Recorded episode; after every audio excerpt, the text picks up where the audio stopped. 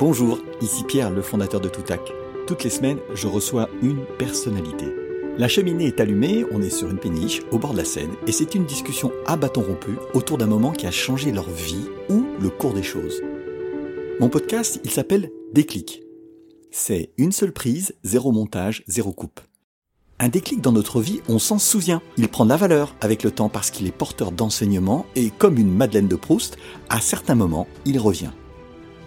Une date, un visage, un geste remonte à la surface et quand on en parle, la voix change et se raffermit tant le souvenir est vif. Alors, dans le désordre, vous entendrez parler de vaches, de rupture de négo, d'araignées rouges et de bien d'autres choses. Il est 17h30, la colline en face passe gentiment du marron au vert, cela fait deux jours que le soleil nous réchauffe et c'est vraiment excellent. Je m'appelle Pierre et suis fondateur de Toutac qui crée des podcasts dédiés à la formation et la communication par la voix et produit des clics, ce moment où tout bascule. Dans le fauteuil, à côté de moi, nous accueillons Lubna Xibi. Bonjour Lubna. Bonjour. Bah, merci d'avoir accepté cette discussion et merci à Fatia Tahir que je recevais voici deux mois de nous avoir mis en relation. Merci Fatia. Voilà, exactement. Alors, tu as créé, si je ne me trompe pas, voici 4 ans au sortir de l'université de Dauphine, une association Empower My Mama qui forme des cuisinières de toute origine à tous les aspects du métier de traiteur avant de leur donner la possibilité de vendre leurs prestations par la société Meet My Mama, dont tu es la cofondatrice. C'est ça. Bon. Alors, cette fois-ci, pas de questions préalables. Car quand on s'est rencontrés au téléphone, chemin faisant, tu as dénombré peu à peu 4, voire 5 déclics alors plutôt que de poser des questions autres, je vais commencer par te poser la question dans l'ordre chronologique. C'était quoi ton premier déclic auquel tu as pensé quand on a commencé notre conversation La question du déclic, elle est hyper intéressante. J'ai essayé de me rappeler un peu des déclics que j'ai pu avoir dans ma vie. Et je pense que ça a commencé très tôt grâce à la gymnastique. Donc j'ai fait de la gymnastique pratiquement toute mon enfance, dès l'âge de 3 ans jusqu'à 16-17 euh, ans. Et donc j'ai toujours été euh, très très passionnée, mais on va dire que j'étais pas taillée comme une gymnaste et on me l'a euh, rapidement fait remarquer lors d'étapes de, sélection et de détection pour aller à un niveau plus haut. On m'a dit que j'avais pas le physique adapté et que j'avais notamment un ventre assez rond. Et ça, ça m'a, ça m'a un peu choquée parce que je. T'avais quel âge? Ah, là, j'étais. 7 ans, 8 ans Ouais, quelque chose comme ça. Euh, ouais. Et ça m'a, ça m'a pas mal choqué parce que je me sentais pas inférieure aux autres forcément. Au contraire, enfin, je donnais tout. Et donc ça m'a un peu choqué, mais j'ai une coach super qui s'appelle Martine, qui m'a vraiment reboosté, remotivé et qui m'a dit montre-leur en fait que tu peux y arriver et que ça te définit pas. Et au contraire même. Et donc j'ai travaillé, travaillé, travaillé. Je me souviens que je faisais tellement d'abdos que je saignais du dos. Enfin c'était, je me suis acharnée. Et finalement lors des compétitions, je suis arrivée première devant les filles qui avaient été euh, sélectionnées. Et ça, ça m'a donné le déclic de me dire que un, personne avait le droit de décider en fait de mon destin finalement. En fait, c'est à partir de là que j'ai commencé à pu faire attention au regard des gens et à vraiment euh, prendre confiance en moi. Je me suis dit en fait que je peux le faire. C'est tôt pour le faire, ça. Ouais, du coup, euh, du coup, ouais, c'est tôt. Je remercie ma coach et la, et la gym qui m'a permis de voir ça parce que du coup, tout au long de ma vie, je me suis pas mise de barrière. On a voulu me mettre une barrière que j'ai dépassée. Et du coup, je me suis dit, bah, finalement, personne va me mettre de barrière puisque je peux toutes les dépasser. Et donc, depuis, je ne mets pas de barrière. Et c'est ça aussi qui m'a donné une sorte de déclic pour Meet My parce que je comprends les mamas quand elles ont des freins ou quand on leur met des freins. Et moi, je veux dire à ces mamas, personne n'a le droit de vous mettre des freins. Au contraire, exploser ces freins. Et ça vient de là aussi, euh, finalement, Empower My Mama et le déclic que j'essaye de créer euh, chez les mamas. Et est-ce que tu te souviens quand tu as remis la médaille ou la coupe? Est-ce que tu t'en souviens encore aujourd'hui C'était une bonne vengeance. Mais euh, c'était surtout pour moi, en fait. Je voulais me prouver à moi-même. Mais aujourd'hui, quand tu as quelque chose qui tourne pas comme tu veux, tu te souviens de ce moment-là Oui, je me souviens. Je me... Et ça te refait encore du bien aujourd'hui Ça me refait du bien. je me sens... Euh, je me, ouais, je, me sens plus forte, je pense. Est-ce que tu as l'impression que tes parents, ils s'en sont rendus compte de ce changement? Ouais, mes parents m'ont toujours aussi donné confiance en moi, ils m'ont toujours valorisé. Euh, euh, ma mère a toujours été très très fière de moi, de mes résultats à l'école ou à la gym. Et du coup, je pense que ça aussi, ça a beaucoup contribué. Alors, on va sauter un peu quelques étapes et, comme ça, on, découvrira ce que c'est Meet My Mama, parce que tu vas nous raconter forcément au fur et à mesure. J'ai noté médecine, tu nous racontes ce deuxième déclic, pourquoi tu nous as parlé de cela euh, Au lycée, on nous a demandé où est-ce que vous souhaitez vous orienter. Et c'est vrai qu'on était très mal conseillés. Enfin, je connaissais très très peu les métiers. Je ne savais pas ce que c'était qu'une prépa, je ne savais pas ce que c'était qu'une école de commerce, je ne savais pas ce que c'était qu'être entrepreneur. Du coup, euh, moi, ce que je voulais, c'était aider l'autre, aider les gens. Et pourquoi tu voulais? D'où ça venait, cette envie d'aider les autres? En fait, bon, euh, on m'appelle souvent, le, mes frères et sœurs m'appellent le nez de la justice parce que je déteste l'injustice. Ça, ça te met en colère? Ouais, ça me met en colère l'injustice. Et du coup, je voulais soit faire avocat justement, soit faire euh, médecine parce que je voulais réparer des injustices. Par exemple, je voulais euh, créer des hôpitaux en Afrique, et rien qu'au Maroc, je suis d'originaire du Maroc. Et donc, je voulais réparer cette injustice-là. Donc, je me suis dit, je vais faire médecine. Mais j'avais pas compris que c'était pas le médecin qui construisait forcément l'hôpital finalement. donc, j'ai fait médecine. C'était hyper intéressant. Euh, j'ai rencontré des personnes incroyables, j'ai adoré les cours, mais j'ai loupé euh, ma première année euh, pour une erreur bête, c'est que j'ai décalé les cases au QCM, enfin bref. Donc je me suis retrouvée un peu perdue, je me suis dit est-ce que je continue ou pas et j'étais très curieuse. Donc je errais dans les facs et j'ouvrais des portes d'amphi pour, pour découvrir. Et donc j'ai ouvert la porte d'un amphi et ça parlait d'entrepreneuriat social et solidaire. Et je me suis dit mais incroyable, c'est exactement ça en fait que j'imaginais, je savais même pas que ça existait, je savais pas que c'était possible. Et là, ça a été un vrai déclic où je me suis dit, en fait, tu peux être euh, entrepreneur et par le business, tu peux aussi résoudre des injustices ou avoir un impact social et environnemental. Et donc, euh, j'ai décidé de me réorienter complètement. Tu aurais pu être avocate, comme tu l'évoquais. Qu'est-ce qui t'a fait dire pourquoi tu n'as pas été vers ce métier qui, quand tu dis le nez de la justice, euh, on pense plus directement à ça? Ouais, en fait, je pense que c'est. En fonction de ma personnalité, c'est pas forcément quelque chose qui me convient. J'aime bien créer, j'aime bien euh, ouais, créer vraiment. Et je trouve qu'en étant avocat, tu n'as pas forcément cette liberté-là. Euh, donc l'entrepreneuriat me collait mieux. Donc tu fais des études, qu'est-ce que tu fais comme études et comment tu arrives à la suite, au prochain déclic que tu nous raconteras, mais comment ça se passe? Alors j'ai commencé par télécom, école de management, parce que dans cette amphi, en fait, il parlait aussi de numérique et du fait que le numérique pouvait avoir un impact, mais surtout pouvait démultiplier l'impact. Donc j'ai trouvé ça hyper intéressant et donc euh, je me suis dirigée vers cette école Télécom. Donc c'est une école euh, d'ingénieurs, mhm. Télécom Sud Paris notamment, qui est réputée pour euh, la partie numérique. Mhm. Et ils ont une école de commerce. Donc j'ai décidé de choisir cette école pour allier à la fois économie, commerce et numérique. Donc c'était hyper intéressant. Je suis partie grâce à cette école en Californie, justement, pour en apprendre plus sur les startups, l'entrepreneuriat. Surtout à cette époque-là, c'était vraiment le berceau euh, des startups. Et ensuite, j'ai fait mon master à Dauphine, mmh. un master en industrie de réseau économie numérique. J'ai adoré, franchement, c'était euh, hyper intéressant. Pendant mes études, donc j'ai rencontré euh, Donia, mmh. avec qui on a créé Mama Cooking. Et ça, c'était, elle était comme toi, à l'université, même, même cours? C'est comme ça que ça s'est passé? Euh, Non, elle, elle a fait Sciences Po. Mais on s'est rencontrés dans un cabinet euh, de conseil où on, était toutes les deux en stage. On s'est euh, directement liés d'amitié. Enfin, ça a été un coup de foudre amical. Et parce qu'on on partageait tout un tas de rêves et d'ambitions et surtout cette volonté de faire changer les choses. Je pense que c'est ça qui nous a réunis. Donc on faisait pas mal de bénévolat dans des associations. Parmi notre temps libre, on allait dans des restos cuisine du monde. Elle me faisait découvrir tous les restos de Paris parce que moi je suis de Lorraine à la base. Donc on n'a pas toute cette richesse euh, culinaire en, Lorraine. Mm. Et très vite, donc on a eu l'idée de, Mama Cookie. Parce que... Mama Cookie, c'est l'ancêtre de Meet My Mama. C'est ça. D'accord. parce qu'à cette époque-là, donc euh, c'était euh, l'arrivée des réfugiés, notamment syriens. Mm-hmm. Et on se disait, il faut qu'on fasse quelque chose pour permettre à ces femmes qui arrivent de pouvoir en France s'insérer, mais avec notre définition de l'insertion, qui est de, permettre à ces femmes de vraiment devenir indépendantes, de s'épanouir, oui, et tout simplement d'être euh, acceptées pour qui elles sont euh, en France. C'était hyper important pour nous. Et ça rejoint du coup peut-être un autre de mes déclics, mmh. qui vient plutôt de ma famille cette fois-ci, notamment de ma grand-mère et de ma tante. Ma grand-mère, en fait, c'est une femme euh, incroyable, hyper inspirante, vraiment très très gentille, mais surtout très intelligente. Et en France, elle n'a jamais eu euh, l'occasion de bah, soit d'étudier, soit même de travailler. Donc elle n'a jamais été euh, indépendante. Mm. Du coup, elle n'a pas forcément très bien appris le français. Mm. Donc elle n'a pas de forte relation en France, des amis. Mm. Elle vit toujours en France? Elle vit toujours en France et elle était en France bien avant ma naissance. Donc moi, je trouve ça assez étonnant. Ouais qu'elle n'ait pas pu justement s'épanouir ici, même si elle est très heureuse et, euh, qu'on est très heureux. Mais on s'est dit, il y a, quelque chose à faire. Euh, on n'avait pas envie de reproduire ce même schéma-là mm. avec ces femmes qui arrivaient. Mm. Et je voyais aussi euh, ma tante de l'autre côté qui cuisine superbement bien. Enfin, c'est vraiment une chef.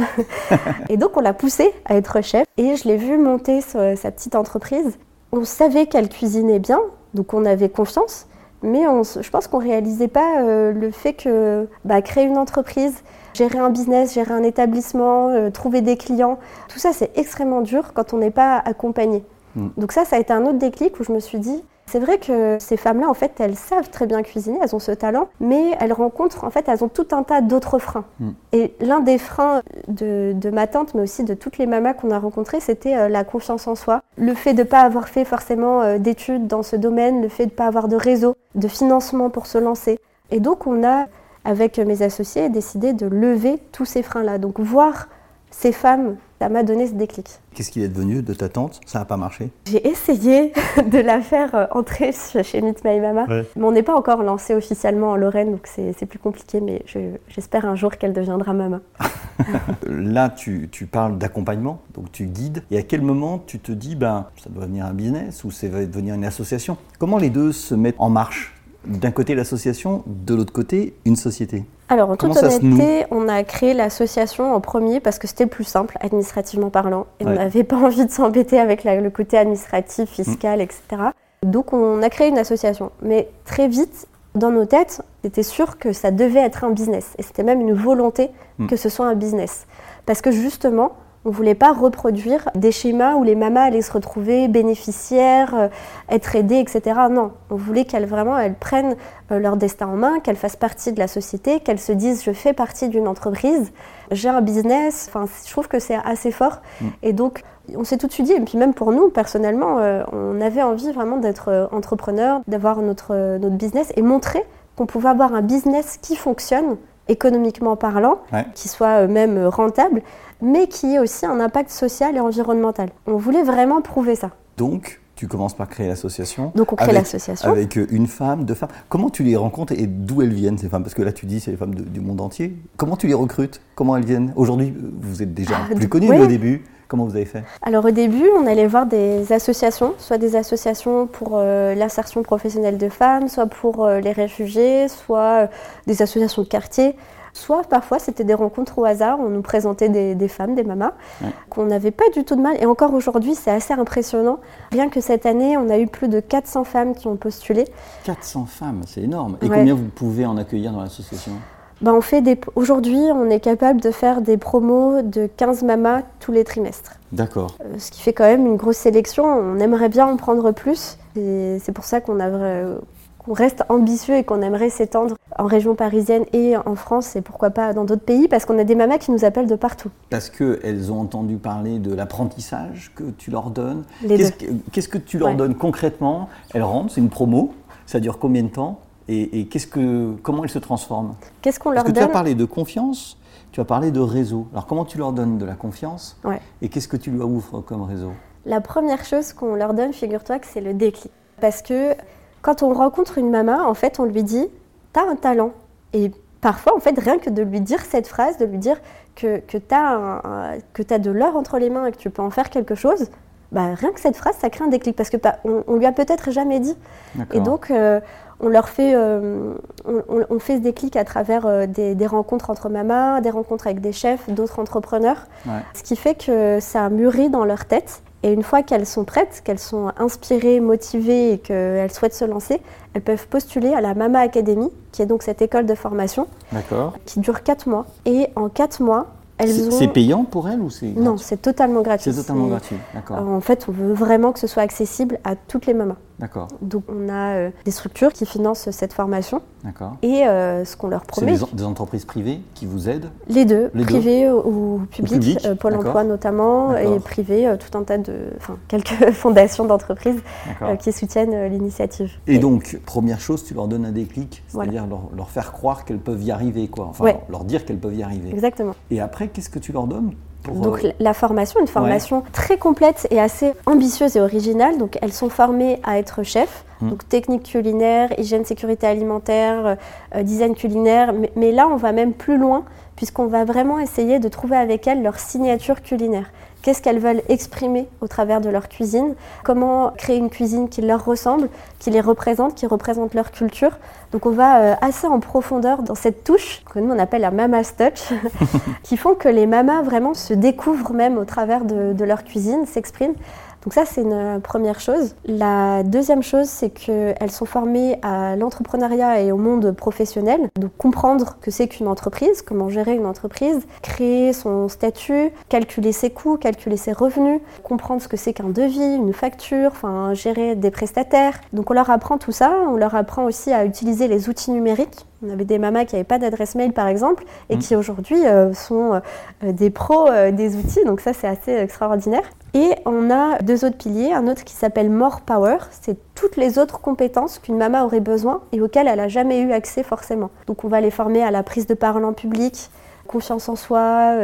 Elles ont des cours de sport aussi pour, pour travailler leur combativité, leur endurance, etc. C'est assez complet.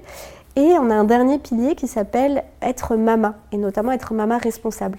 Donc euh, là, sur ce pilier-là, l'idée c'est de faire de ces mamas des ambassadrices d'une alimentation plus inclusive, durable et responsable. Parce que c'est vraiment ça la vision de Meet et on est persuadé qu'avec ces femmes-là, on va transformer l'alimentation. Parce que euh, ces femmes-là, elles, elles, ont ça en elles déjà. Et donc on a des sensibilisations à qu'est-ce que la cuisine bio, anti-gaspi, locale, de saison, l'interculturalité. Et qui fait ces cours? Tu donnes des cours? Ouais, je donne des cours Qu'est-ce que tu donnes comme cours? Qu'est-ce que tu aimes faire dans, tout ce que tu construis? C'est quoi ton cours favori? Moi, j'aime bien euh, leur donner des cours sur les tendances notamment les tendances culinaires et l'inside client en fait. Parce que euh, aujourd'hui on travaille avec des grands groupes comme euh, Chanel, Google, L'Oréal et LVMH. Enfin, c'est quand même des groupes qui attendent un certain niveau. Et tu veux dire en termes de prestations, il faut peut-être que tu expliques jusqu'au bout parce que Meet My Mama, au bout du compte, vous proposez des prestations de traiteurs que vous vendez à des sociétés ou à des individus, c'est ça Exactement. Et donc les mamas cuisinent euh, pour ces prestations. -là. Mais elles cuisinent dans vos cuisines ou elles cuisinent chez elles Comment ça se passe Ça dépend. Donc bah, du coup, euh, pour euh... Fini à ta première question. Pardon, je t'ai coupé. Je te disais qu'est-ce que tu aimes faire Oui. Alors du coup, j'aime bien faire ça parce que j'aime bien leur montrer comment elles peuvent vraiment valoriser leur cuisine. Et aujourd'hui, les cuisines du monde ont parfois été dévalorisées ou pas représentées du tout.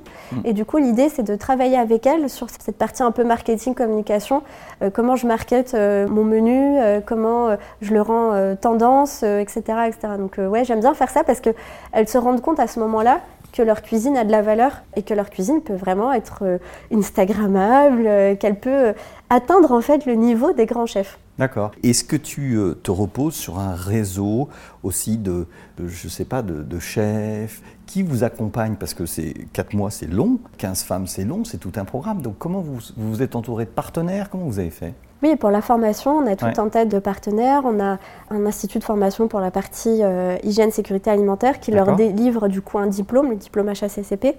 On a une formatrice super qui s'appelle euh, euh, qui d'ailleurs tu pourrais recevoir dans ton podcast, qui est très intéressante. Et puis euh, on a l'équipe, euh, quelques personnes de l'équipe Mitmaema aussi qui forment parce qu'ils ont toute l'expérience du terrain. Mhm. On a des mamas, alors ça c'est génial parce qu'aujourd'hui des mamas sont formatrices d'autres mamas. Elles sont devenues formatrices. Exactement. On les a formées à être formatrices et euh, aujourd'hui elles donnent des cours et en fait elles sont hyper pertinentes parce qu'elles sont passées par là, les mamas se voient en elles et donc il n'y a, pas mieux. Est-ce qu'il y a des mamas qui n'y arrivent pas? Quand elles rentrent chez vous, euh, les, parmi les 15 à un moment donné Comment vous faites? Parce que c'est un saut quand même que vous leur faites faire. Comment ça se passe? Comment tu gères ça? Alors, il n'y a pas de mamas qui n'arrivent pas parce qu'on ne les lâche pas. et même parfois, du coup, on dépasse un petit peu nos fonctions dans la mesure où euh, notre but, c'est vraiment de lever tous leurs freins. Donc, si par exemple, une maman nous dit euh, Je ne peux plus venir à la formation parce que je dois garder mes enfants, eh ben, on lui trouve une solution de garde d'enfants. Si elle nous dit Je ne peux pas parce que j'ai des soucis financiers, on va trouver une solution. En fait, on essaye vraiment de se dire euh, Elles ont tous ces freins-là. Et si nous, on ne les lève pas, personne va les accompagner ou les aider. Donc euh, c'est pour ça que la My Mama, la partie empowerment, c'est aussi ça, c'est euh, aller sur ces sujets-là. Après, euh, on a des mamas qui ont dû arrêter pour des soucis de santé. Là, malheureusement, on peut rien faire. Est-ce que dans toutes ces mamas, il y en a une ou deux, tu pourrais nous en parler? Elles sont très spéciales, ou elles ont une cuisine extraordinaire. T'en as qui te viennent à l'esprit? Très dur. Bah oui, c'est très dur parce qu'il y en a beaucoup. Mais tu en as quand même qui te frappent, non? Par leur cuisine, quelque chose qui t'ont fait découvrir quelque chose si, je devais parler que de la partie cuisine, ouais, ouais il y a des. Enfin, tout en fait, parce que justement, parce qu'on travaille leur signature culinaire avec elles, finalement, elles ont tout un truc. Mais euh, j'ai découvert la cuisine végane grâce à Mama Eva, qui est originaire d'Islande et qui est elle-même végane. Et du coup, elle fait de la cuisine végane, mais incroyable. Et donc, ça me l'a fait découvrir parce que je ne mangeais pas forcément végane. Donc, c'était hyper intéressant. Ensuite, je pense à Nita, qui est euh, sri lankaise. En fait, toutes les mamas sri lankaises, la cuisine sri lankaise est très intéressante parce qu'elle utilise tout un tas d'épices, mm. de saveurs qu'on ne connaît pas du tout. Mm. Je qualifierais la cuisine sri lankaise de, street food. Et euh, c'est hyper intéressant et c'est assez tendance en ce moment de montrer qu'on peut faire de la street food euh, très quali, très travaillée. Donc ça, c'est original. Les mamas d'Afrique de l'Ouest aussi, on a pas mal de mamas d'Afrique de l'Ouest parce que je pense qu'elles veulent vraiment revendiquer que la cuisine euh, africaine a toute sa place, qu'elle est bonne, qu'elle est saine. Et elle l'est vraiment, enfin, elle est hyper riche. Elles ont tout un tas de céréales qu'elles travaillent, des céréales sans gluten, euh, très saines pour la santé. Le moringa, qui est un super aliment. Des légumes qu'on connaît pas du tout. Je sais pas si tu as déjà vu une aubergine africaine. Enfin, c'est pas forcément. Du gombo, du, enfin, c'est des, des, légumes. Euh, euh, qu'on ne connaît pas et qui sont super bons à la fois euh, gustativement parlant et aussi euh, pour la santé. Donc la cuisine africaine, c'est vrai qu'elle a été sous-évaluée, mais je la redécouvre là avec les mamas. Et aujourd'hui, si donc tu revois la, jeune fille qui avait 10 ans et qui était coincée dans son corps un peu et qui n'a mm. pas pu évoluer, et quand tu repenses à cette période-là, tu te dis c'est bien quoi, j'ai fait mon chemin. Ouais, et donc maintenant, tu as envie de faire quoi? Tu as envie de continuer Meet My Mama? Tu as envie de multiplier par 10 de... Qu'est-ce qui t'amène encore plus loin? En fait, ce qui est incroyable avec ce projet, c'est qu'on a sans cesse des opportunités incroyables qui s'offrent à nous, des choses qu'on n'avait même pas imaginées. donc, euh, on, se doit de prendre ces opportunités, d'avancer et d'aller plus loin, parce que euh, c'est même pas nous. Ce projet, j'estime qu'il nous appartient même plus, parce qu'on on a des partenaires qui nous proposent des projets incroyables, les mamas nous poussent à aller plus loin. Donc, euh, j'arrive même pas à voir la limite de Meet My Mama. Mm. Aussi bien la limite en termes de marché qu'en termes de pays, qu'en termes d'activité. C'est comme si ce projet n'avait pas de limite. Bon, bah, c'est bien, ça risque de t'occuper quelques-uns. Et on dit Meet My Mama, c'est forcément, ça a un côté un peu, on ne peut pas être très jeune et rentrer dans votre euh, ah, association. Parce que Meet My Mama, ça fait quand même un peu déjà quelqu'un qui a vécu, quoi. Non? Oui, euh, en France, on a une vision différente du terme mama que dans les pays anglo-saxons. En fait, dans les pays anglo-saxons, c'est hyper courant le terme mama. Il y a plein de chansons d'ailleurs avec ce terme mama. Mm. Euh, et, tout de suite, c'est une autre image. Mais c'est vrai qu'en France, on a, on, a, un petit peu ce, stéréotype. Justement, nous, notre but, c'est de casser un peu ce stéréotype. Et donc, aujourd'hui, les mamas, elles ont différents parcours. Certaines sont très jeunes, ça commence dès 25 ans jusqu'à 70 euh, ans. Mm. Donc, elles ont des âges différents. Donc, on fait de l'intergénérationnel entre et il y a des histoires euh, trop mignonnes aussi entre mamas plus jeunes et, moins jeunes. On a des cultures forcément différentes puisque elles viennent. Euh, parfois, quand je dis maman Mais tu peux avoir des mamas d'Auvergne aussi? Ouais, carrément. Euh, d'ailleurs, Youssef, mon associé, est auvergnat pour le coup. Mais une maman, en fait, elle représente ses racines, sa culture. Donc, la France faisant partie du monde, une mama, euh, je sais pas, euh, corse, euh, auvergnate, lorraine, ce serait génial qu'elle puisse représenter leur cuisine, au contraire.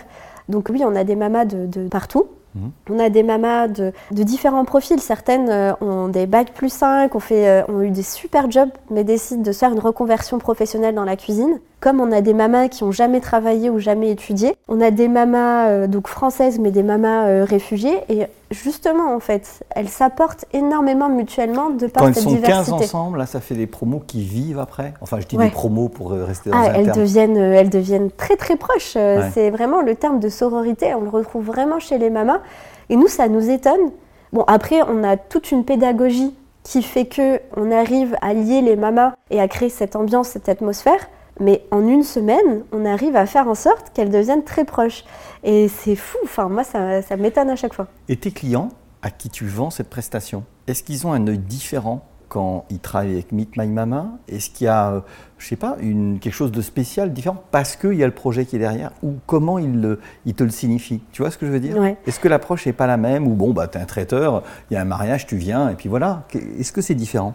Comment ça se joue? C'est différent, oui, parce que nos clients sont hyper euh, engagés et vraiment impliqués même dans l'aventure. Ils veulent vraiment nous voir réussir et donc ils nous poussent vraiment dans leur entreprise. Parce que euh, je pense qu'on crée vraiment des déclics au sein même de l'entreprise. Désolée, ah. je reprends beaucoup ce terme. Mais c'est super parce que tu es, une créatrice de déclic.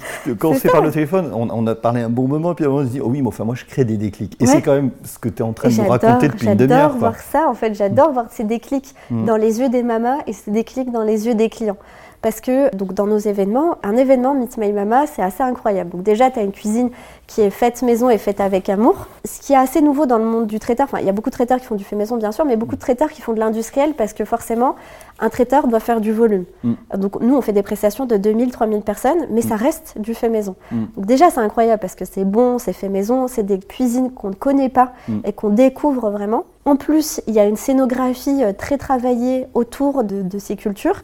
Et surtout, il y a la mama qui vient sur place, qui raconte, qui prend le micro, qui raconte qui elle est, d'où elle vient, son histoire, sa cuisine. Et ça crée des déclics chez ces personnes. Différents déclics d'ailleurs. Certains euh, qui découvrent vraiment la cuisine du monde mm. et qui se disent mais en fait c'est ça la cuisine du monde. Euh, certains qui s'ouvrent sur la, diversité. On a d'ailleurs des entreprises qui nous prennent en tant que traiteurs mm. justement pour parler de, de diversité, à la fois culturelle on va dire, mais aussi homme-femme, puisque dans la restauration, 90% des chefs sont des hommes. Et donc, on arrive avec un projet euh, d'empowerment féminin. ouais. Donc, euh, donc, on parle de ces sujets. Ça crée des déclics aussi entre eux. Parce qu'en en fait, la mama, c'est un personnage familial finalement. Et du coup, quand elle arrive sur l'événement, ça crée tout de suite cette atmosphère. Ça, ça casse carrément les barrières de statut, lui c'est le dirigeant, lui c'est le manager, euh, etc. Là, il n'y a plus ces, statuts, c'est on est une famille tous ensemble, on, mange un bon plat, on partage, c'est chaleureux, c'est convivial et vraiment, on a vu des comportements, mais même du coup la personne qui a choisi Mitmaema mm. était agréablement étonnée et euh, nous, enfin, on a eu beaucoup euh, ce, ce type de retour. Ce qui est formidable quand on t'écoute, c'est qu'on entend de la passion et beaucoup de générosité. Oui, c'est ça, Meet My Mama. Donc euh, il y, a déjà de, bons ingrédients. Écoute, on s'approche de la fin. Ça fait, ça fait plus de 30 minutes qu'on est ensemble. J'aimerais te poser la question traditionnelle.